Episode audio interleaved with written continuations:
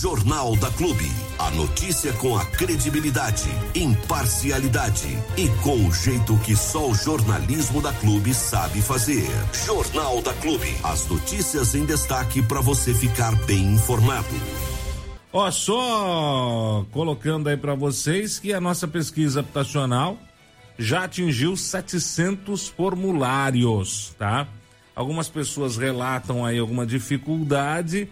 Gente, é a instabilidade do site, é normal. Quando uma coisa é muito usada, complica. E tem que ter calma e paciência, né? Tem que ter calma e paciência. Nós já atingimos, acabei de dar uma olhadinha agora de manhã, os 700 formulários preenchidos, tá bom? E você deve continuar participando se você ainda não participou. É uma pesquisa, volto a repetir, né? Algumas pessoas é, comentam nas redes sociais: ai meu Deus, de novo, outra vez, isso é coisa de política, porque na eleição passada também teve. Não tem nada a ver uma coisa com a outra, não tem nada, nada, nada, nada a ver com política, não tem nada a ver com eleição, não tem nada a ver com nada viu? É uma pesquisa habitacional que está sendo feita neste momento na cidade de Bariri, em virtude de um projeto de um conjunto habitacional que deve ser construído aqui na cidade muito e quando eu digo muito em breve é muito em breve mesmo, tá? Não é um negócio para ah, ah, vai ser para o ano que vem, para daqui dois, três, quatro anos, não o, o, o, o, projeto já está pronto, está na fase final. Estamos aí aguardando algumas decisões que são normais. É a burocracia brasileira, né? Faz parte, é assim mesmo que funciona. O, o, o, o loteamento, não é loteamento que a gente fala, né? É o conjunto habitacional. É, vai ser aí uma, boa parte dele para o pessoal é, de, de baixa renda, né? Que é o famoso faixa 1, né? Tudo financiado pelo Minha Casa Minha Vida, tá? Então é uma realidade que está cada vez mais próxima. Eu sei, eu sei, eu entendo. Eu entendo, de verdade eu entendo a desconfiança das pessoas, né? Aquele, ai meu Deus, eu não vou, porque não, é papo furado. Eu já escutei isso tantas vezes, eu entendo, eu também escutei isso. Tantas e tantas, tantos ex-prefeitos, Tantos ex-prefeitos prometeram casas populares em Bariri, nunca saiu do papel, né? Quantos políticos não fizeram essas promessas e nunca, nunca, nunca saiu do papel? Né? Mas aqui a conversa é outra, aqui o papo é outro, aqui o esquema é, é, é profissional, viu? É, não é enganação não, que nós não estamos enganando o povo. Então participe desta pesquisa, habitacional, você que ainda vive de aluguel, você que mora com os pais ainda e está querendo a sua independência, você que quer casar, você que já casou e procura um espaço para chamar de seu. Entre no site www.casapopularbariri.com.br, preencha esse formulário. Mas para que vocês querem saber isso, Galícia? Gente, volto a repetir, é um perfil da necessidade habitacional da cidade. Nós precisamos saber qual é a real necessidade de moradia em Bariri. Porque de repente, tá, tudo bem, faz 30 anos que não faz um núcleo habitacional, mas todo mundo comprou sua casa já. Então não tem ninguém precisando. Ninguém paga aluguel. Ou então 10 pessoas pagam aluguel. Então não tem para 10 pessoas fazer um conjunto habitacional de 500 moradias. Entendeu? Então nós vamos ficar com 490 moradias ociosas. Essa não é a ideia. A ideia é saber e entender a necessidade de cada um para que o projeto habitacional contemple a maior quantidade de pessoas possíveis. Né? Hoje são 700 formulários que nós temos. Em dois dias, em dois dias, em 48 horas, 700 formulários. Isso mostra realmente que existe uma necessidade muito grande por habitação aqui em Bariri. Né? E isso só reforça o que nós estamos dizendo há muito tempo, que os prefeitos que por aí passaram, né? É, Neto Leone, Del Marino, é, Dito Mazotti, Companhia Limitada, que não fizeram nenhum tipo de projeto habitacional decente, realmente não tinham preocupação com a população com relação à moradia. Não foi. Me fala qual foi o último grande projeto habitacional em Bariri. Quem foi que fez? Não existiu nesses últimos 25 anos. E não existiu não porque ah, o governo do estado não quis, o governo federal não quis, não. Não existiu o programa habitacional porque os prefeitos que passaram aqui não quiseram fazer. Não quiseram fazer, só por isso. Porque qualquer prefeito que queira fazer um projeto habitacional pode fazer, basta querer. É só querer. Quando não quer, não faz. É assim que funciona. Entendeu? Que Itaju consegue, Boracé consegue, Bocaina consegue, Itapuí consegue, Arealva consegue, Descobre consegue, todo mundo consegue, todo município consegue. Bariri não conseguiu. Por quê? Porque os prefeitos que passaram por aqui não tinham interesse nenhum em fazer conjuntos habitacionais. Em, atendendo o interesse de quem eu não sei, né? Mas não foi o da população www.casapopularbariri.com.br responda o questionário e muito, mas muito em breve mesmo, nós estaremos trazendo muitas notícias boas com relação a, a, a, ao conjunto habitacional que logo se transforma numa realidade em Bariri. E sim, sim, você vai sair do aluguel. Ô, seu Diego Santos. Eu. Vamos. Nossa Senhora. Agora que eu vi que o tempo, o tempo, 15, é, meu filho. É, é, é, é. agora que eu vi. Vamos. Algum destaque rapidamente aí com relação a, a dengue e a covid na nossa cidade? É, os números são atualizados mais para o meio da manhã, né? Então nós temos ainda os números de ontem. Então, só para constar aqui rapidinho, antes de a gente chamar o, o Hora H. Ontem a atualização da dengue no município de Bariri traziam os seguintes números. É, Covid, 83 casos confirmados e dengue, 1.821 casos confirmados. Ah, há uma preocupação por parte do setor de saúde com relação ao crescimento do número de infectados por Covid, embora ainda não tenhamos grandes pessoas, grande número de pessoas com, com a forma grave da doença, né? A maioria dos casos são casos bem leves, né? De pessoas que apresentam um pouquinho de coriza ou um incômodo na garganta, mas o, a, o crescimento desses números é algo que preocupa o setor de saúde, até porque se de repente começar a circular uma cepa um pouquinho mais agressiva, é preciso estar preparado e é preciso ter uma estrutura é, grande para atender. E como nós estamos também passando pela dengue aí, né, uma epidemia de dengue, a preocupação é bastante grande. Então, a partir de ontem, né, desde ontem, pessoal começou também a informar os números da Covid. Então, 83 casos de Covid, 1.821 casos de dengue no município de Bariri. Muito bem. 7 horas 17 minutos.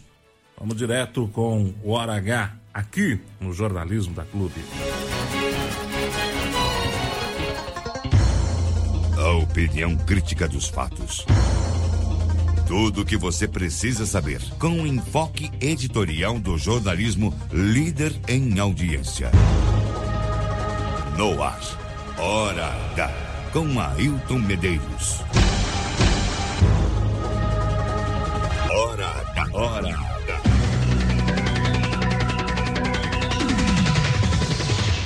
Quero cumprimentar os colegas do Jornal da Clube e a todos que nos ouvem em Bariri, Jaú, Bauru e demais cidades da região. Uma excelente quinta-feira para todo mundo. E nós iniciamos o Hora H de hoje por Jaú, onde começa um movimento com o objetivo de criar o Fundo Municipal de Defesa dos Direitos Difusos e Coletivos. Quem levantou esta bandeira foi o vereador Matheus Turini, por meio de requerimento ao prefeito Jorge Ivan Cassaro. Sabe por quê? Por causa da multa ambiental milionária, que pode chegar aos 25 milhões de reais e que cresce três salários mínimos por dia, todos os dias, enquanto a cidade não der um jeito no lixão em que foi transformada a estação de transbordo. O Ministério Público do Meio Ambiente já pediu a execução da multa contra a prefeitura, mas recolher esse dinheirão fora do município seria um tremendo absurdo. A ideia de criar o Fundo Municipal de Defesa dos Direitos Difusos e Coletivos, em linhas gerais, é justamente para tentar manter esse dinheirão no município. Quem explica tudo é o vereador autor da proposta, Matheus Turini. Fala, Matheus. Fiz um requerimento para o Poder Executivo sobre a criação de um Fundo Municipal de Defesa dos Direitos Difusos e Coletivos Mateus, o que, que é este fundo? Senhoras e senhores, nós recebemos a informação duas semanas atrás de que o município foi autuado com uma multa milionária por conta do transbordo. Parabéns ao vereador Luizinho. E é bom saber, vereador Luizinho, que olha, a gente pode às vezes se ausentar que a gente tem time, coisa que a situação não tem. A oposição tem time. A oposição tem parceria entre nós. Nós sabemos, nós, nós damos um apoio um por outro. A situação, infelizmente, não. Sabe a informação que nós temos? Vem multa milionária por aí. Vereador Lampião, se a multa não for executada, ela vai para os cofres do Estado. Senhoras e senhores, vamos criar o Fundo Municipal de Defesa dos Direitos Difusos e Coletivos. Porque se na pior das hipóteses precisar pagar multa, paga para um fundo municipal e esse dinheiro fica aqui. Você já pensou 20 milhões saindo de Jaú indo embora para o governo do estado, que aí a gente nunca mais vai ver? Vamos pensar na solução. Fez errado? Fez. Desde 2011? Desde 2011. Vai ter que pagar multa? Ao, pelo visto, vai. Então que esse dinheiro fique aqui. É muito simples. Se o vereador tivesse essa competência de apresentar a criação desse fundo, criava eu e os 17 vereadores. Como tem que vir do Poder Executivo, cobremos o Poder Executivo para criar um fundo para que esse recurso fique aqui. Eu e vocês podemos passar, mas a população precisa receber esse dinheiro. Olha, este é um assunto extremamente importante e técnico. E justamente por ser técnico, pode não ser compreendido por todo mundo e não ganhar o apoio necessário. Por isso, foi bom o vereador explicar direitinho para que todos os vereadores possam apoiar essa ideia e cobrar a criação deste fundo em Jaú. Já que a execução da multa está a caminho e, pelo jeito, o município terá mesmo de pagar esse dinheirão por erros sucessivos em relação ao lixo nos últimos anos, que pelo menos o dinheiro fique na cidade e seja reinvestido nela em favor da população.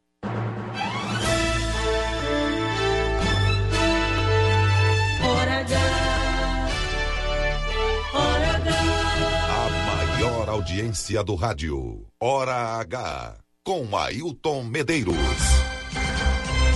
Para falar com o Hora H, você já sabe, é só mandar mensagem pelo WhatsApp 14 99696 1787. Pode usar, abusar, mandar mensagem do jeito que bem entender, fotografia, vídeo, comentário, dar a sua opinião, registrar a audiência, etc. Estamos à sua disposição no WhatsApp 14 99696 1787. A maior audiência do rádio. Hora H. Com Ailton Medeiros. Muito bem, agora vamos falar de Bauru. Ontem à tarde, a juíza da Vara da Fazenda Pública, Elaine Cristina Estorino Leone, que por sinal é de Bariri, concedeu liminar em ação popular movida pelos vereadores Eduardo Borgo e Coronel Meira e suspendeu a nomeação do advogado Gustavo Bugalho para a diretoria técnica habitacional da Coab.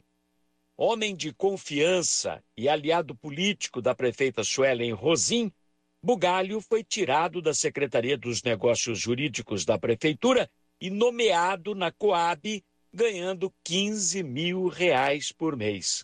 Curiosamente, passou a ocupar uma função que não existe há pelo menos 10 anos, que é a responsável por construir casas, coisa que a Coab não faz há quase 30 anos, é mole? Logo após a decisão da Justiça, o vereador Eduardo Borgo falou para o Hora H e comentou a liminar. Atendendo a um pedido de uma ação popular interposta por mim, vereador Eduardo Borgo, e o vereador Benedito Roberto Meira, deferiu uma liminar suspendendo a nomeação do ex-secretário de Negócios Jurídicos de Bauru, aliado político da prefeita Sueli, no cargo de diretor técnico habitacional na Coab para ganhar 15 mil reais por mês. Cabe lembrar que esse cargo estava vazio há, há anos, né? acho que mais de década, porque é um cargo ligado à construção de casas. E a Coab de Bauru não constrói casas há mais de quase 30 anos. Então, uma imoralidade colocar um aliado político num cargo desse, porque não tem serventia nenhuma. A prefeita Suelen tentou uma manobra na Coab para justificar a manutenção do seu aliado político, né? Ah, quando foi é, exonerado o diretor administrativo e financeiro, esse sim, um cargo importante para a companhia, deixando só o diretor presidente, e aí justificou para o juiz que dessa forma deveria manter o diretor técnico habitacional, porque só teria dois diretores, né? O judiciário não caiu nessa manobra e determinou a suspensão do ato de nomeação do aliado político da prefeita. E lembrando que no final do ano, a prefeita que tinha se comprometido durante a campanha em extinguir os cargos de confiança, né?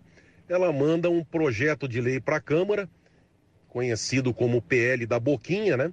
Criando 14 cargos de secretários adjuntos, né? Criando, não existiam esses cargos, para ganhar aí, aproximadamente 8 mil reais por mês. É o trem da alegria da Suelen, né? Suelen Rosim, o PL da Boquinha.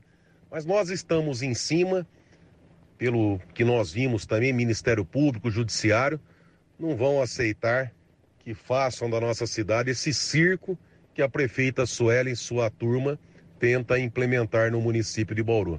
Nós estamos de olho. A epidemia de dengue na nossa região é o nosso próximo assunto. Os casos da doença estão aumentando dia a dia, preocupando cada vez mais as autoridades da saúde e, claro, a população. Em Pederneiras, o último boletim epidemiológico divulgado na terça-feira indicava 1.115 casos positivos de dengue na cidade, 37 aguardando resultados de exames e duas mortes, de uma mulher de 82 anos e de outra com 79, as duas com comorbidades, ou seja, que tratavam doenças crônicas. Em Bariri, a situação é pior e sem nenhum prognóstico de melhora no curto prazo.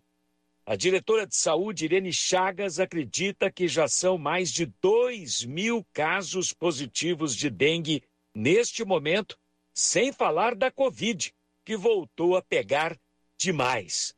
Eu converso agora com a Irene Chagas aqui no Hora H, dentro do Jornal da Clube. Quais os números da dengue na cidade? Muito bom dia. Ailton, bom dia. Bom Olha, dia. nós temos é, contabilizado até o dia de ontem, né, dia 21, quarta-feira, 1.821 casos, tá? Uhum. É uma situação que me preocupa muito ainda. Não fechamos o dia de ontem, né, que foi dia 21, quarta-feira. Uhum. É, estamos aguardando aí as informações da vigilância epidemiológica, tá? Mas esse número aí provavelmente vai passar aí de 2 mil casos. Quer dizer, uma quantidade grande, se nós levarmos em consideração que a cidade tem 30 mil habitantes aproximadamente, e a quantidade de dias que nós temos neste ano aqui são, é, é, até o momento, 53 dias neste ano. Está dando aí uma média de 35, 37 casos por dia, todos os dias de casos confirmados. Há um sinal no fim do túnel, alguma expectativa por parte de vocês da saúde pública para que isso comece a cair? Olha, Ailton, vou ser bem sincera, não é pessimismo meu não. Minha equipe é uma equipe assim muito é, pontual, muito preparada aí para todo esse enfrentamento, mas eu não, nesse presente momento eu não consigo vislumbrar melhora. Uhum. É, é, com relação aos óbitos, nós temos informação de três pessoas é, que faleceram por dengue, mas nós não temos a confirmação ainda por exames. Como é que a saúde é, trata esses casos até o momento? Olha, nós tratamos esses três casos como forte suspeita uhum. e nós dependemos dos órgãos governamentais para resultados de laudo. Demora, tá? Nós estamos aí no aguardo é, para poder passar a informação de forma legítima para a nossa população. A procura é, pelos serviços de saúde continua muito grande no município ainda, Irene? Ailton, é imensa. Todas as unidades de saúde estão trabalhando com a testagem rápida para sorologia para dengue uhum. é, e mais o ambulatório. Né? Para você ter ideia, nós estamos fechando aí o ambulatório todos os dias na casa aí de 200 atendimentos dia, uhum. fora a soroterapia que o paciente passa por esse processo para poder ter uma melhora aí no quadro, mais a parte de injetáveis, né, que o paciente dentro do ambulatório é, de dengue, ele acaba sendo medicado tanto por via oral quanto por é, é a parte aí de injetáveis, né, a soroterapia, como eu disse. Uhum. Então a procura, assim, ela é imensa, imensa em todas as unidades. Qual a recomendação que se dá, você como profissional desta área, qual a recomendação que se dá para a população tentar se proteger contra esta epidemia? Uso de repelente, é, principalmente nas crianças, pedir autorização aí para os uhum. médicos, para as pessoas competentes, né, farmacêuticos, as orientações para fazer o, o uso né, nas crianças, Sim. idosos, mas o repelente ajuda bastante. É, eu tenho falado muito para mandar as crianças é, para as escolas aí com calças compridas. Uhum. Isso ajuda muito, com roupas claras, tá? Usar roupas claras também ajuda. Não bastasse a preocupação com a epidemia de dengue, os casos de Covid também voltam a preocupar? Olha, Ailton, desde semana retrasada eu venho falando nas lives, é, venho divulgando bastante essas questões aí nas unidades de saúde, a minha preocupação com a Covid.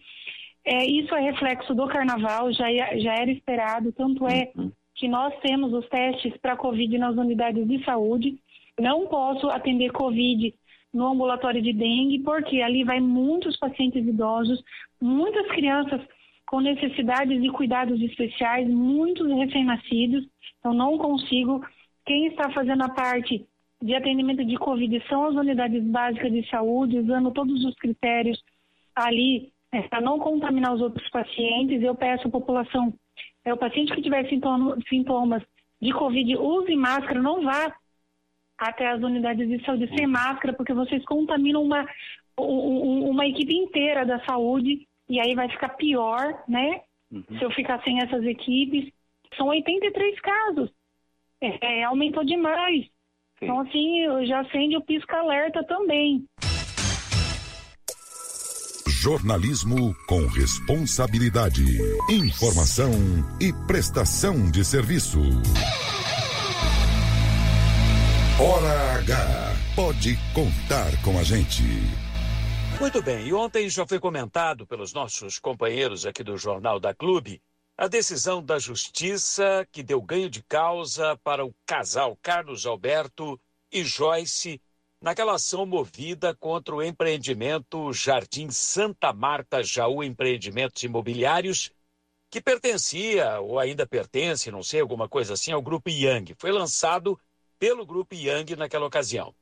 O casal comprou lote no Santa Marta por R$ 66.200, pagou R$ 11.171 e, diante do reajuste da parcela e da crise econômica, acabou concluindo que não tinha mais condições de continuar com o negócio.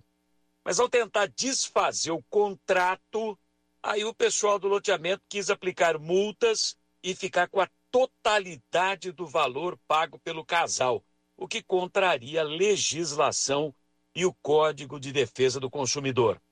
A sentença tem oito páginas. O juiz titular da segunda vara civil de Jaú, José Francisco Matos, declarou rescindido o contrato de compra do lote e condenou o Jardim Santa Marta a devolver 80% do valor recebido pelo casal em parcela única e corrigida. O empreendimento do grupo Yang na época, não sei se pertence a eles ainda ou não, ainda foi condenado a pagar as custas e despesas processuais e os honorários dos advogados. A decisão é da última terça-feira e nós já informamos no Jornal da Clube, edição de ontem. Uma confusão tremenda. Esse loteamento Santa Marta é aquele que foi lançado em janeiro de 2022 em Jaú, com a presença de vereadores, secretários municipais e até do prefeito Jorge Ivan Cassaro. Naquela ocasião, aliás, todo sorridente, todo feliz da vida, saltitante, o prefeito deu uma de garoto propaganda ao falar maravilhas do loteamento, do preço dos lotes, que agora está dando dor de cabeça por aí.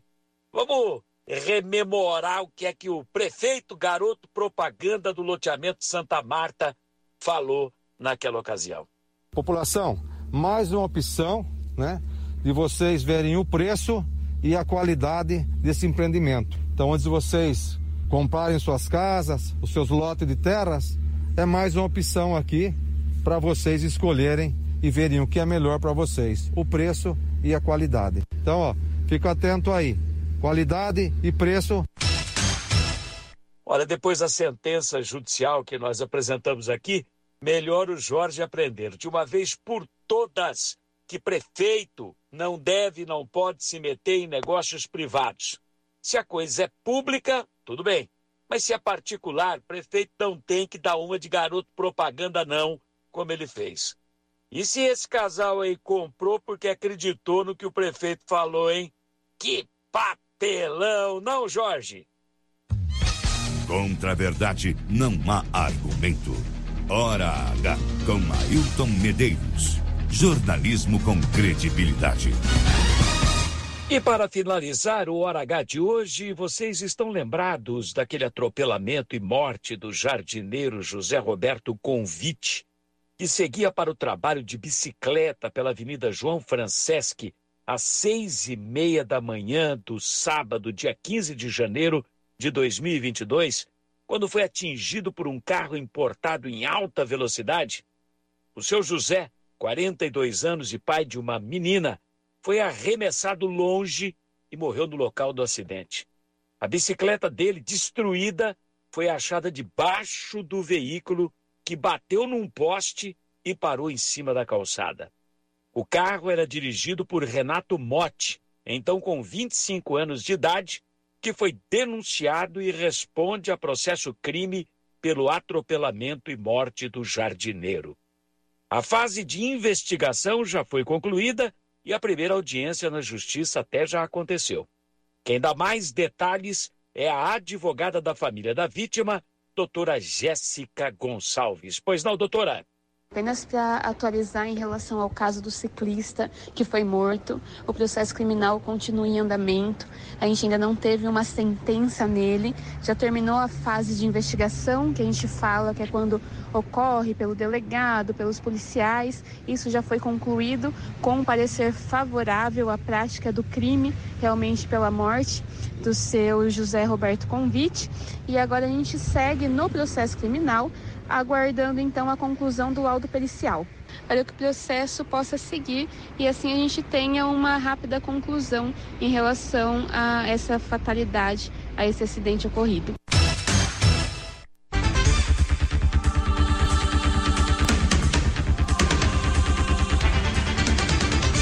Ponto final nesta edição do Hora H, que volta amanhã com mais notícias para você. Siga agora com toda a nossa equipe as principais notícias de Bariri e região dentro do Jornal da Clube. A verdade dos fatos, informação e prestação de serviço. Hora H. Jornalismo com responsabilidade. Ninguém é líder por acaso. Clube FM. Liderança absoluta. Quinta-feira. A melhor quinta-feira. Clube. No ar, Jornal da Clube. As notícias em destaque para você ficar bem informado. Eu queria rapidamente é, comentar um, um assunto que é, me chamou a atenção nessa última sessão do Legislativo na cidade de Jaú. E realmente é, é preocupante, né? Quando a gente percebe um, um vereador e nesse caso, presidente da Câmara de Jaú, né? É, colocar em questionamento, em dúvida, a imparcialidade da justiça ou a honestidade, vamos dizer assim, da justiça na cidade de Jaú. Eu estava acompanhando a sessão ontem, não dá para acompanhar no dia, né, ao vivo, porque a sessão lá é, é durante o dia. Então, durante o dia a gente está trabalhando aqui. Então, ontem eu peguei à noite fui dar uma olhadinha, né, para ver como é que tava os trabalhos. Diego Santos acompanha lá pessoalmente. Dona Joyce acompanha o Legislativo Baririense, Diego Santos acompanha o Legislativo Jauense. E nós já comentamos aqui várias vezes do destempero do presidente Luiz Maurílio Moretti à frente do Legislativo Jauense. Isso aí não é novidade para ninguém, né?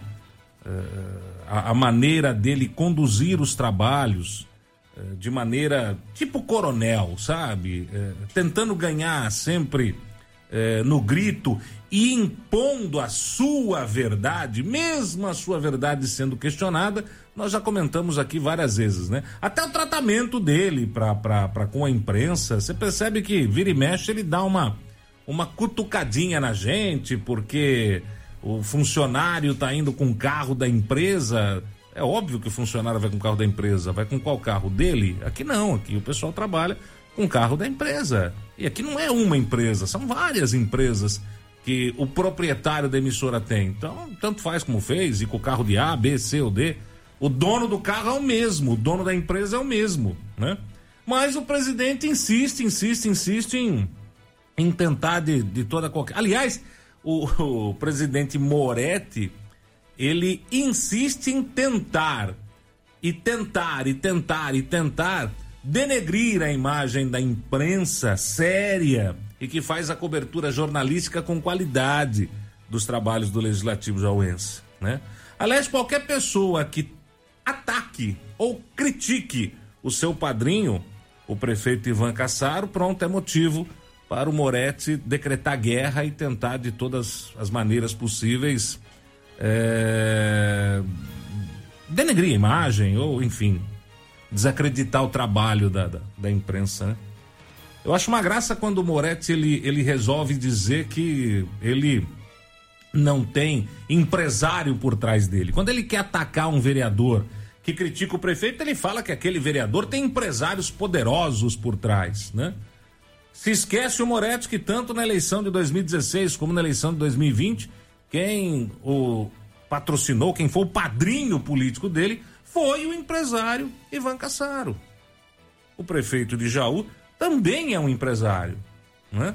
Ele não é só político, ele tem empresas. Ele é empresário, sim. E ele foi o padrinho do Moretti nas duas eleições. É por isso que quando você faz qualquer crítica ao, ao prefeito Ivan Cassaro, Jorge Ivan Cassaro, ele realmente ele sobe no tamanco, vira baiana e faz um auê sem fim ali, né?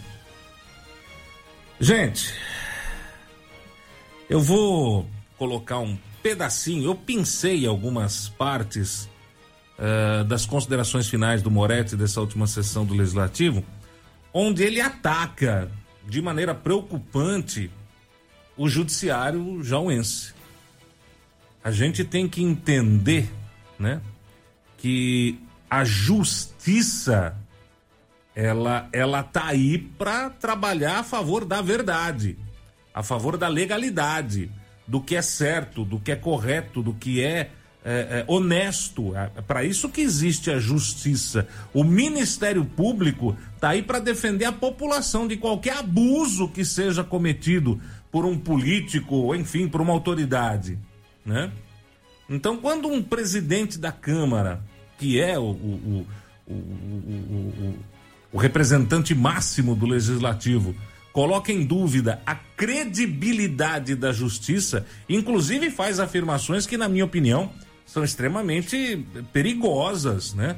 Colocar a justiça jauense como a possibilidade desta justiça estar aí atendendo a interesses que não da população. São acusações sérias. São acusações graves. Quando a justiça ela atende interesse de um grupo e não da população, é, é, é o fim da, da linha, hein? É o, é o, é o começo do fim. Né? Você desacreditar a justiça da maneira como o presidente está desacreditando nesse seu comentário é, é complicado. Tá? Volto a repetir, a gente sabe que o Moretti ele tem aqueles momentos de euforia e de falar várias coisas que pouco se aproveita e pelo amor de Deus, né? Mas nesse caso eu achei realmente extremamente grave a colocação dele. Eu queria que vocês prestassem atenção, volto a repetir, eu pensei, eu não coloquei as considerações finais totais, porque daria aí mais de 10 minutos. Então, eu, eu pensei algumas partes aonde ele coloca em dúvida a justiça jauense, né? Inclusive fala de, de promotor, colocando em dúvida o trabalho do promotor, né? Dizendo que o promotor poderia estar favorecendo um grupo, um empresário, em detrimento de estar cumprindo com seu papel, que é promover a justiça. Presta atenção nisso. Presta atenção agora, aqui no jornalismo da Clube. Falei outro dia e falo de novo. Podem continuar me perseguindo. Estou tomando as, as medidas necessárias. Falei aqui de promotor que mandou arquivar. O senhor promotor sabe do que eu estou falando. E o senhor sabe que eu sou homem de fazer o que eu falei para o senhor. Não tenho medo também de promotor. Porque no mandato passado eu fiz várias denúncias e eu não vi promotor levar adiante. Tem um promotor que sabe que tem uma denúncia e o dono da empresa falou que pagava para ex-políticos. Onde está? Não deu improbidade ou está esperando arquivar? Eu acho que a justiça da nossa cidade, ou a justiça no nosso Brasil, tem que valer para todo mundo. Eu não vou parar não vou deixar para trás o porquê eu entrei de vereador, que é combater corrupção. E pode vir o que vier na minha frente, eu vou passar por cima. Que a justiça divina ninguém segura. A justiça do ser humano, ela pode ser falha, ou talvez fazem ser falhas. Porque se for realmente o que está escrito no papel,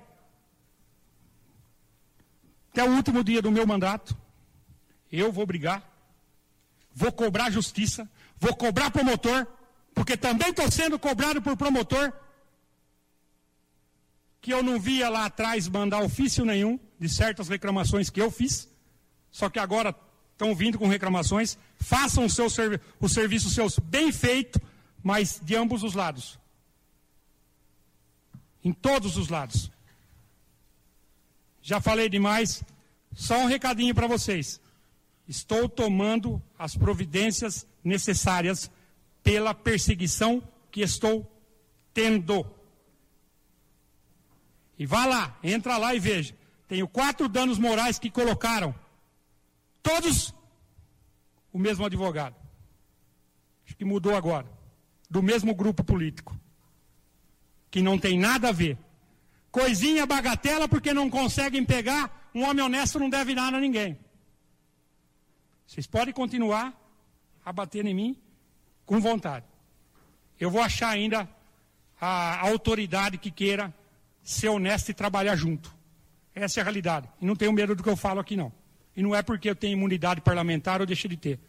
Eu falo porque eu tenho coragem de falar Nada mais havendo, determina a lavratura da ata. Jornal da Clube. A notícia com a credibilidade, imparcialidade e com o jeito que só o jornalismo da Clube sabe fazer.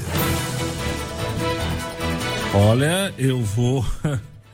Eu vou falar para vocês. São palavras duras do presidente Luiz Maurílio Moretti nessa última sessão do Legislativo. Ele faz acusações contra promotor, contra a justiça.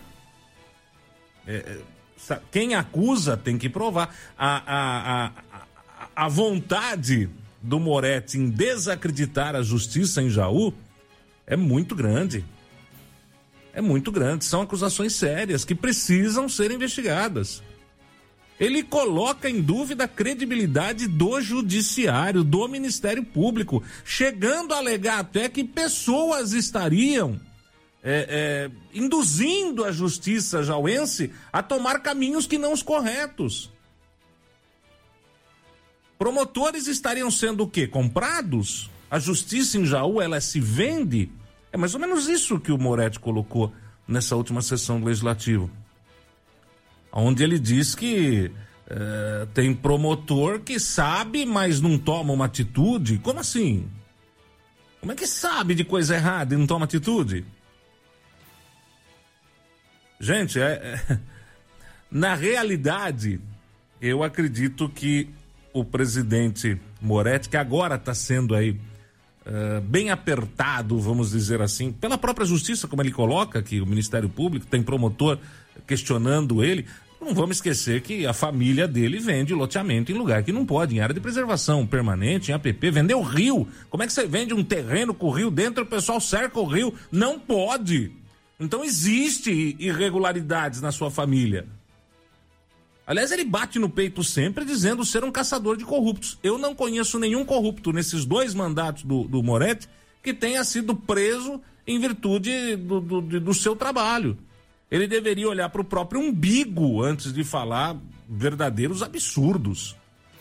Aliás, muito me estranha um comentário desse eh, acontecer pelo presidente da casa na última sessão do Legislativo e a própria Justiça jauense não tomar nenhuma atitude.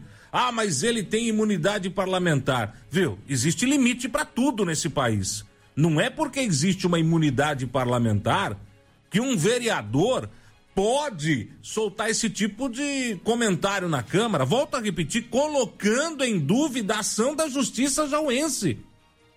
Questionando a possibilidade ou colocando a possibilidade da justiça jauense estar recebendo alguma coisa de alguém para fazer vista grossa. Olha, eu, eu, eu, como ele disse, de um promotor que sabe de empresário que paga isso, paga aquilo, que compra isso, compra aquilo e não toma uma atitude, tá esperando arquivar? Nossa Senhora! Nós estamos falando do Ministério Público. Nós estamos falando de justiça.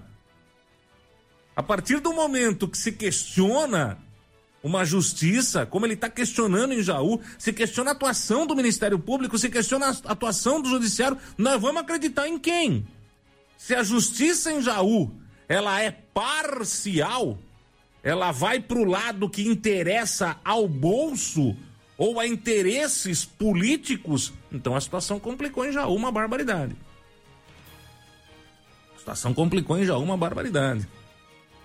Eu acho, inclusive, que essa fala do presidente Moretti, ela, ela teria que ser questionada pela Câmara. Se ele tem provas de irregularidades na justiça jauense, ele que apresente essas provas.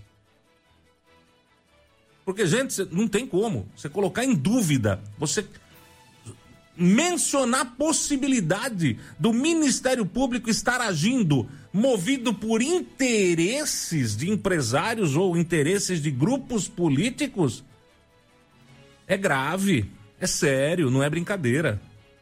Não é brincadeira. Imagina um, o cidadão de bem, o cidadão comum. Ah, eu vou buscar a justiça. Não, eu não vou porque a justiça aqui trabalha em, por interesse. Eu não tenho dinheiro para bancar promotor, eu não tenho dinheiro para bancar juiz. É complicado, hein? Aliás, o próprio presidente, na minha opinião, acaba se utilizando da estrutura da Câmara, da TV Câmara e toda a estrutura que o legislativo tem para atacar o judiciário. Por quê? Porque o judiciário está pegando no pé dele. Ah. Por que, que o judiciário não pega no meu pé? Eu não faço coisa errada. A hora que eu fizer coisa errada, o judiciário, o Ministério Público vai pegar no meu pé. É assim que funciona. Essa é a justiça. O cidadão de bem não tem nada a temer. Agora, se você faz coisa errada, é óbvio que você vai ser questionado por Ministério Público, por juiz. É, é, esse é o papel da justiça. Buscar a verdade e corrigir ilegalidades que estão acontecendo. Como no caso do, do, do, do loteamento da família Moretti, que vendeu terreno dentro de rio. Uh, teve gente que colocou cerca dentro do rio, em área de preservação permanente. É crime é irregular, é óbvio que o Ministério Público vai agir. É claro que ele vai agir. Ele não vai ficar sentado esperando. E não é porque é o presidente da Câmara, o caçador de corruptos, que o Ministério Público vai passar a mão na cabeça dele e falar: não, esse aqui é caçador de corrupto, esse aqui é honesto, é gente do bem. Me parece o Lula dizendo que neste país não existe alma viva mais honesta que ele. Ah, sério isso? De verdade isso? Hã? De verdade isso? Olha, eu acho que o legislativo jauense deveria exigir do seu Luiz Maurílio Moretti, presidente da Câmara, explicações sobre essas acusações. E vou mais longe. Eu acho que até o próprio Ministério Público deveria exigir do presidente explicações sobre essa colocação dele na última sessão do Legislativo. Ele coloca em dúvida a imparcialidade e a honestidade do Ministério Público. Isso é extremamente complicado. Extremamente complicado. Volto a repetir: a imunidade parlamentar não te dá o direito de fazer comentários de qualquer forma, de qualquer maneira, ou cometer atos irregulares, ilícitos, enfim. Você, não é porque você é um político que você está por cima da cocada e das legislações e das leis e nada disso. Você não, você fala, você tem que provar. Se você alega, você prova. Eu não posso, só porque eu sou vereador, virar, abrir o microfone e falar assim, viu? O juiz é ladrão, o promotor é corrupto, o, o, o, o empresário tal é safado e não sei. Eu tenho que provar o que eu estou falando. Eu tenho que provar o que eu estou falando. Imunidade parlamentar não te coloca acima da lei. Imunidade parlamentar não te dá o poder supremo. Isso é ditadura. Isso é coronelismo. Que, aliás, tem político em Jaú que adora ser coronel, né? Então, presidente, Luiz Maurílio Moretti, eu acho que o senhor tem que realmente trazer à tona e provar o que o senhor está falando. Porque o senhor é bem corajoso quando fala que não tenho medo de promotor, não tenho medo disso, não tenho medo daquilo, porque o promotor sabe, porque. Eu vou fazer o que eu falei pro senhor. Olha só, ameaçando um promotor, velho. Em tom de ameaça. Eu vou fazer o que eu falei pro senhor que eu ia fazer. Que que é isso? Ô, louco, sério? Virou terra de ninguém? Virou terra de ninguém? A pergunta do, do, do, cidadão jauense é, o seguinte, é a seguinte: eu posso acreditar na justiça em Jaú? Eu posso acreditar no Ministério Público em Jaú? Porque, de acordo com o presidente, não é bem por aí. A justiça em Jaú, ela é feita da maneira correta ou ela atende a interesses escusos, sei lá? Tem alguém ganhando para fazer de conta que não está vendo irregularidade, é mais ou menos isso que está no comentário. Que alguém está deixando de cumprir com o seu papel para atender interesses que não o da população. Perigoso isso, hein? Perigoso. Presidente Moretti, eu acho que o senhor tem que provar o que o senhor falou, só isso, né? E Ai, meu Deus do céu. Não é fácil. É, é, é, é complicado essas coisas, sabe? É a famosa política, né? Nacional que. É, não, não vai. A gente escuta cada absurdo que chega um momento que você fala assim, viu? Vou acreditar em quem, não? É, seu Diego Santos e Dona Joyce. Vamos lá. Quinta-feira. Não é fácil, né, irmão? Não, não dá, né? Não dá. Não é fácil mesmo. E ainda falando na cidade de Jaú e na Câmara Municipal, nós temos algumas entrevistas com dois vereadores aqui da cidade de Jaú que eu fiz na última sessão. É assim que der um espacinho a gente já coloca. Eu sei que o senhor tem que dar uma ajeitada na coisa aí na carga que está meio em cima. Mas nós conversamos também com o vereador Matheus Turini e com o vereador José Carlos Borgo, né? Sobre o reinício dos trabalhos. Inclusive o Borgo fala um pouquinho sobre sobre o presidente da Câmara, o Moretti, né? Essas ações que ele faz aí, essas atitudes que ele adota, né? Que é, de certa forma, questionável e acaba até é, causando, em algumas situações, vergonha alheia né? nos demais vereadores. Eles olham e falam assim: o que está acontecendo, não? Né? Então, o Borgo fala um pouquinho sobre isso também. Mas já já a gente traz essas entrevistas aí. Não, o pessoal está pedindo aí para a gente colocar novamente a fala do, do Moretti. Uhum. Ela é curtinha, eu vou, eu vou colocar. A gente já falou aqui várias vezes, inclusive, que ele realmente, na minha opinião, ele não tem estabilidade emocional para presidir um legislativo. Eu não, eu não consigo enxergar nele é, essa estabilidade, né? Hum, você tem que ter, não digo capacidade, mas você tem que ter né, condições de, de, de presidir um legislativo.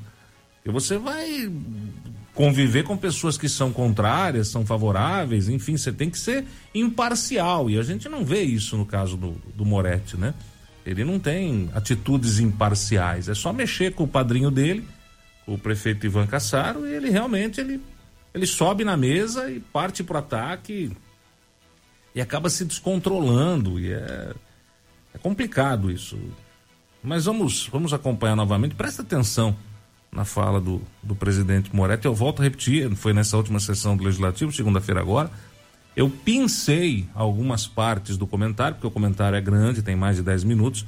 Então eu pincei algumas partes do comentário onde ele coloca em dúvida a, a, a credibilidade, coloca em dúvida a imparcialidade da justiça jauense. Isso é extremamente complicado. É, volto a repetir, a imunidade não garante ao político o direito de falar o que quer da maneira que quer. Você fala, você tem que provar. Mas presta atenção no que fala o Moretti. Falei outro dia e falo de novo. Podem continuar me perseguindo. Estou tomando as, as medidas necessárias. Falei aqui de promotor que mandou arquivar. O senhor promotor sabe do que eu estou falando. E o senhor sabe que eu sou homem de fazer o que eu falei para o senhor. Não tenho medo também de promotor. Porque no mandato passado eu fiz várias denúncias e eu não vi promotor levar adiante. Tem um promotor que sabe que tem uma denúncia e o dono da empresa falou que pagava para esses políticos. Onde está? Não deu improbidade ou está esperando arquivar? Eu acho que a justiça da nossa cidade ou a justiça no nosso Brasil tem que valer para todo mundo. Eu não vou parar, não vou deixar para trás o porquê eu entrei de vereador, que é combater corrupção. E pode vir o que vier na minha frente, eu vou passar por cima. Que a justiça divina ninguém segura. A justiça do ser humano, ela pode ser falha, ou talvez fazem ser falhas. Porque se for realmente o que está escrito no papel,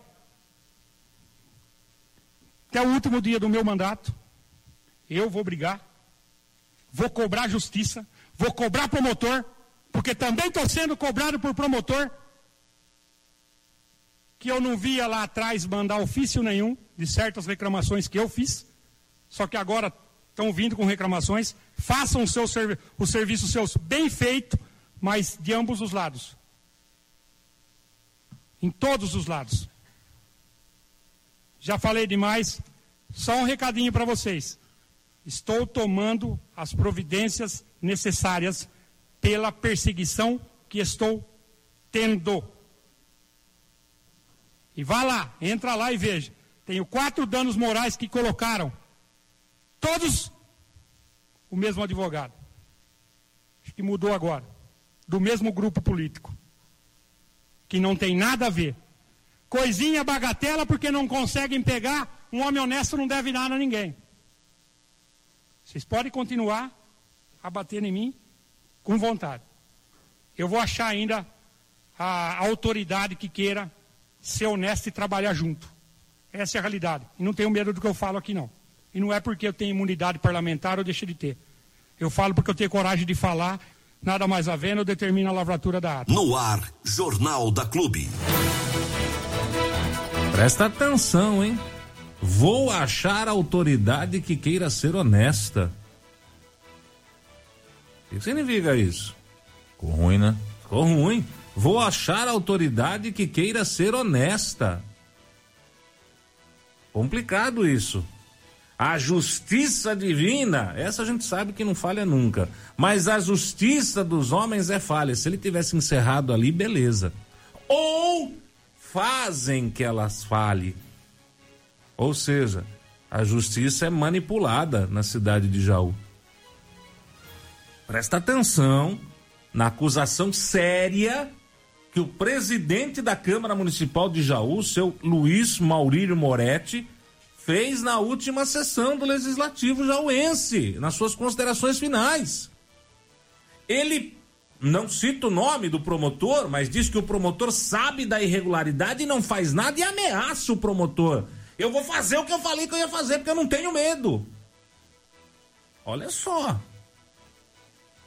A justiça é falha, ou fazem que ela falha. Palavras do Moretti. Gente, a justiça jauense hoje tem preço? Ela é comandada por alguém? Alguém banca a justiça jauense? É isso que o presidente está falando. Vou achar autoridade honesta, que significa que na justiça jauense todo mundo é desonesto. É perigoso isso, eu volto a repetir.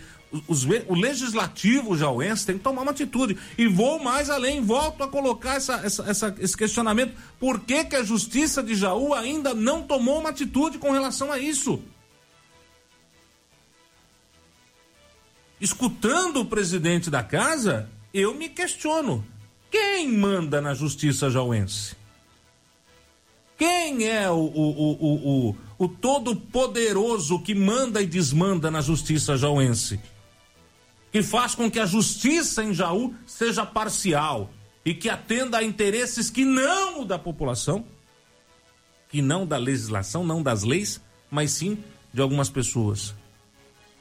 Porque o presidente está dizendo que precisa achar alguém honesto, então lá todo mundo é desonesto. Ele está esperando, ele está esperando, ele está esperando. E se for o que está no papel, que papel? Que papel é esse, presidente?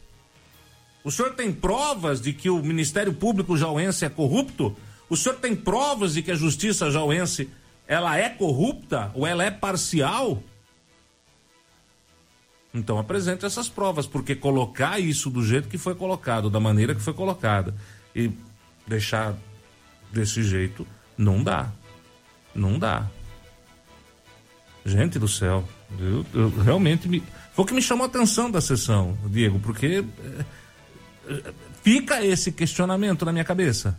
E deve ter ficado esse questionamento na cabeça de toda a população jauense, até porque ele usa. O presidente tem a TV Câmara para poder atacar da maneira que atacou a justiça, o judiciário. Quem é esse promotor que está sendo ameaçado? Que se não tomar uma atitude, eu vou fazer o que eu falei para o senhor que eu ia fazer. E o que, que o senhor ia fazer, presidente? Se o senhor tem provas, apresente as provas. Quem é o promotor cagão que não toma uma atitude? Quem é o promotor que, tomando ciência de atos ilegais, de propina, não faz com que essa denúncia vá para frente? Ou seja, tá ganhando para arquivar? Alguém tá pagando esse promotor, o Ministério Público, para que não tome uma atitude? É complicado isso. Posso confiar na justiça jauense hoje?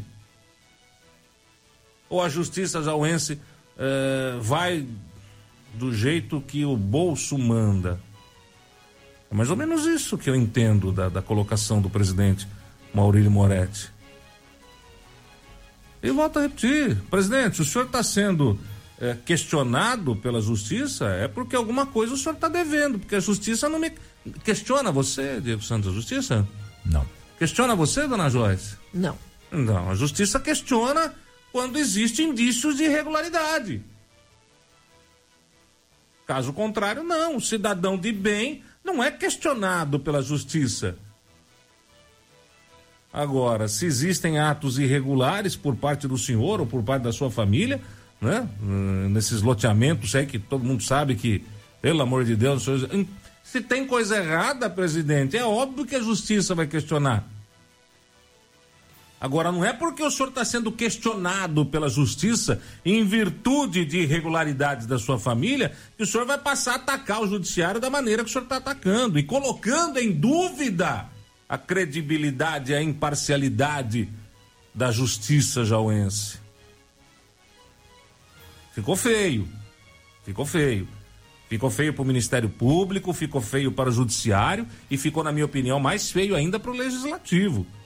Que mostra mais uma vez, na minha opinião, a incapacidade emocional do senhor Moretti ser o presidente da Câmara.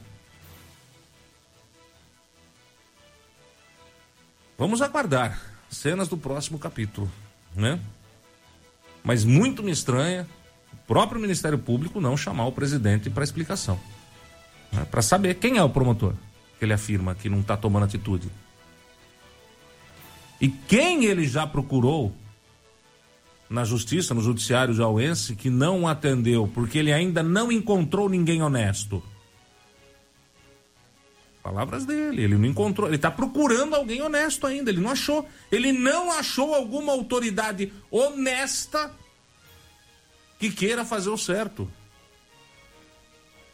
São acusações sérias e que precisam ser investigadas.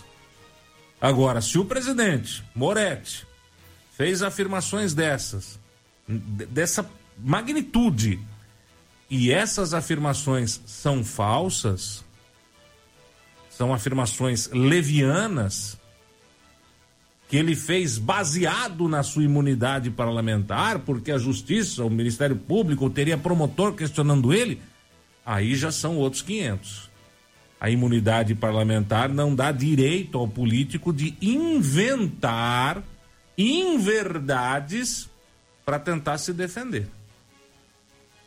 Aí o buraco é mais embaixo, bem mais embaixo. 100,7 Vamos nessa, Armando e ouvintes da clube. Vamos, nós temos muito assunto para abordar aqui. Eu vou tentar dar hum. uma sequência aqui rapidinha, tá? Vamos começar com essa aqui que, que acabou movimentando o município essa semana hum. e que ainda está com alguns algumas situações desenrolando, né? Hum. É, nessa, nessa história toda. Que é com relação àquele caso do estupro de duas crianças no município de Bariri, né? Só para relembrar rapidinho aqui, na última quinta-feira, dia 15, foi registrado aí por familiares um boletim de ocorrência de estupro de duas crianças, uma de seis e uma de nove anos, que teria acontecido aqui no Jardim Iguatemi. Os pais fizeram registro depois de conversar com as crianças, né? Elas estavam com algumas marcas no bumbum e após conversa identificaram que algo tinha acontecido. Eles fizeram registro do boletim de ocorrência, anexaram imagens de câmeras de monitoramento, enfim, algumas imagens também foram anexadas é, nesse boletim de ocorrência. Foi feito o exame de corpo de delito é, na, na, nas crianças e isso tudo foi encaminhado para a Polícia Civil. E essa semana a família das vítimas começou a pressionar a, a justiça a fim de que houvesse algum resultado. Até porque os supostos autores de terem feito essa barbaridade estariam à solta na cidade, né? E até poderiam estar fugindo do local. Então houve essa pressão popular por parte do, principalmente dos familiares aí na, na polícia para que o inquérito tivesse uma celeridade maior. Ontem, quarta-feira, dia 21, a Polícia Civil expediu Uh, então, portanto, aliás, quem expediu foi a justiça, né? A polícia pediu, a justiça expediu. Uh, dois mandados de busca e apreensão dos menores, um menor de 16 e um menor de 12 anos, que são uh, suspeitos aí de terem cometido esse delito, de terem cometido esse crime. Aliás, são acusados também pela Polícia Civil. Um deles foi detido, né? Foi apreendido na cidade de Pederneiras, né, que é o menor de 12 anos. Ele foi apresentado aqui à justiça na promotoria para que a promotoria é, avaliasse o que iria ser feito. E o outro, até aqui, até esse momento, continua. É, é, não sei se o termo certo é foragido, mas ele não foi encontrado até agora para poder ser conduzido até a presença do, do juiz, né? Então, até ontem circulou pelas redes sociais uma matéria que eles teriam sido presos já, que a polícia falou, que, que, que a família falou, que não sei o que, que não sei o que lá. Não é verdade. No momento em que saiu a matéria, nem, nenhum deles tinha sido preso ainda. Um deles foi detido em Pederneiras no período da tarde e apresentado, e o outro ainda não foi encontrado, tá? A polícia continua aí buscando esse outro menor, que é o de 16 anos, para fazer a apresentação na, na delegacia. Agora, uma, uma questão que chamou atenção também, Armando, ontem eu tive à tarde lá na delegacia, conversei pessoalmente com o doutor Marcílio, hum. e ele destac, me destacou uma preocupação da Polícia Civil, e que faz bastante sentido, e que eu quero aproveitar para compartilhar com os ouvintes aqui da, da rádio. Acorda aí, bebê. Acorda aí. Eu quero compartilhar também aqui com os ouvintes aqui da rádio, que é a preocupação que a polícia está pela exposição do caso, né? Não tanto pela, pelos, pelos acusados, embora eles sejam menores de idade também, mas pelas vítimas, né? Uma criança de 6 e uma criança de 9 anos. Toda, toda vez que há um caso como esse é exposto, né? Independente da idade da vítima, ela revivencia tudo aquilo que ela passou, né? Você pega uma mulher que foi estuprada, quando ela começa a, a falar sobre aquilo, né? ela acaba relembrando tudo aquilo. Enfim, Sim. todo mundo é assim, né? Passa por, uma, por um trauma e você tem que ver aquilo num noticiário, num, num portal, enfim. Você acaba revivenciando tudo isso. E não é diferente com essas crianças, as crianças de 6, 9 anos que são as vítimas. Ao ver tudo isso se espalhando pela cidade e da forma como está sendo exposto, até por parte da própria família, é, a preocupação das autoridades é com essa exposição das vítimas. Ou seja, essas crianças hoje, 90% da população já sabe quem é. Se sim, encontrar na rua sim, já sabe. Sim, sim. O que deveria não ter acontecido. Exatamente. O ECA protege as crianças é. nesse sentido. Tanto é que quando envolve um menor, qualquer tipo de ocorrência que envolva um menor, a, a, os veículos de imprensa são proibidos de divulgar qualquer, qualquer resquício de informação que possa identificar o menor. Até por isso que nós não entrevistamos familiares, não corremos atrás é, de fazer sensacionalismo, porque numa cidade pequena como Bariri, você entrevistar qualquer parente ou da vítima ou do, do, do, do suposto acusado ou dos acusados, você está identificando as pessoas. Exatamente. É então, sensacionalismo barato. Nada isso. pode. Por exemplo, aconteceu um estupro numa casa assim, assim, assado, na, na casa da vítima. Se eu fizer a foto da casa da vítima, eu estou identificando a sim, vítima. Sim, sim. Se eu entrevistar o pai da vítima, eu estou identificando a vítima. Se eu, tô, se eu falar onde que é o endereço da vítima, eu tô, até se eu disser qual é a escola que ela estuda ou a série que essa criança tá, eu posso estar tá identificando a vítima. Então, tudo isso é proibido pelo ECA. A previsão do ECA é de que não, não pode ser identificado isso, tá? Então, inclusive, até aproveito para fazer um alerta aqui que foi feito pela Polícia Civil, os pais das vítimas podem estar incorrendo em crimes também pela exposição dos seus próprios sim, filhos e sim, netos. Sim, sim. Né? Eu sei que a revolta é geral, não é diferente comigo, eu também estou revoltado pela situação. Qualquer um que tenha um mínimo de noção está revoltado pela situação, mas a gente tem que tomar cuidado também com a exposição desnecessária. A justiça, claro, está fazendo o papel dela. Já foi expedido os mandados de busca e apreensão dos dois menores que são acusados de serem os autores desse crime bárbaro aí, né? É, para mim é um crime bárbaro. Né? Embora não tenha tido morte, a gente sabe que mesmo assim acaba sendo chocante. Uh, e fico alerta também para que esses pais entendam, esses familiares entendam que a exposição ela também acaba se considerando um crime. Sim. Né? É, então a gente vai continuar acompanhando esse caso da forma que nós estamos acompanhando, dando as informações que a gente pode dar né? Porque a gente também quer proteger a vítima, tanto é que se você observar em todas as nossas publicações, em nenhum momento há identificações da vítima. Ah, mas eu já sei quem é, Diego, de quem está falando. Você sabe, não é por conta da gente. Né? A gente está falando somente aquilo que a gente pode falar, já baseado em leis e baseado naquilo que a polícia orienta a gente a que pode ser dito, né? Então, e qualquer novidade dessa situação a gente vai trazer para vocês com certeza. Eu não tenho dúvida que muito em breve o outro adolescente vai se entregar, né, para a polícia, para poder ser apresentado e a gente vai saber qual vai ser o destino deles. Se eles vão para a Fundação Casa, se eles vão ficar é, em liberdade para responder ao processo. Tem ainda alguns documentos uh, que a polícia está aguardando a finalização. De acordo com o delegado é, que ele me informou ontem, uh, um dos, dos laudos do IML ele deu como inconclusivo, né? Um dos laudos do IML que foi feito nas vítimas é, deu como inconclusivo. Então tudo isso é soma. Não adianta você falar na emoção acusar uma pessoa depois da inocência dela né? E tudo acontece. Então, tá tudo sendo feito dentro do prazo e dentro do que estabelece a lei para que de fato os culpados sejam condenados pelos atos que fizeram, mas também tem que se tomar muito cuidado para não ser inconsequente, né? Então nós estamos acompanhando esse caso, estamos cobrando por justiça. Eu fui já só em dois dias eu fui duas vezes já na delegacia para saber desse caso e vou continuar indo. Estou com um contato bacana aí com o delegado e com o pessoal da Polícia Civil e qualquer novidade a gente vai trazendo para cá, tá? Então por enquanto o que nós temos de fato é um menor já foi apreendido e apresentado, que é o de 12 anos. O de 16 continua procurado pela polícia e deve ser apresentado também. Também tem um mandado de busca e apreensão contra ele expedido. E as vítimas permanecem na residência e devem, deveriam estar recebendo algum tipo de atendimento psicológico, porque esse impacto foi um impacto violento só pelo fato e agora pela consequência também, pela exposição do fato na, nas redes sociais, né? Você imagina uma criança dessa vendo ali o uhum. Facebook, encontra a criancinha, um amiguinho na escola e tal. Isso aí vai ficando um negócio complicado, tá?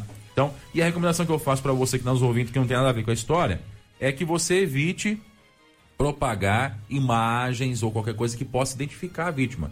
Porque além de você estar tá incorrendo num crime, crime, crime, você também está prejudicando ainda mais a vítima que pode reviver isso cada vez que vê um tipo desse, esse tipo de imagem. Ok? Então é o conselho que a gente dá aqui como amigo de vocês que estão nos ouvindo aí nesse momento. Jornalismo com responsabilidade. É isso que a gente faz aqui. Nós não fazemos sensacionalismo, tá? Para ter audiência. A gente não precisa disso. Tanto é que eu posso dizer para você uma coisa que eu nunca farei. Você nunca vai me ver num velório entrevistando familiar ou mostrando o sepultamento de alguém. Pelo amor de Deus. Porque isso aí é, é a baixaria. É a baixaria. Chega então, a ser baixaria. Só para comprovar que a gente não, não, não trabalha com sensacionalismo, trabalha com, com fato, com a é, notícia, é. às vezes é chocante, às vezes não, mas com aquilo que tem que ser, com responsabilidade, né? Então, é, aqui na Clube dessa forma. Se você quer outro tipo de jornalismo, vai procurar outro lugar. Aqui é assim. Você ouviu no 100,7 Jornal da Clube. Fique bem informado também nas nossas redes sociais. Jornal da Clube não tem igual.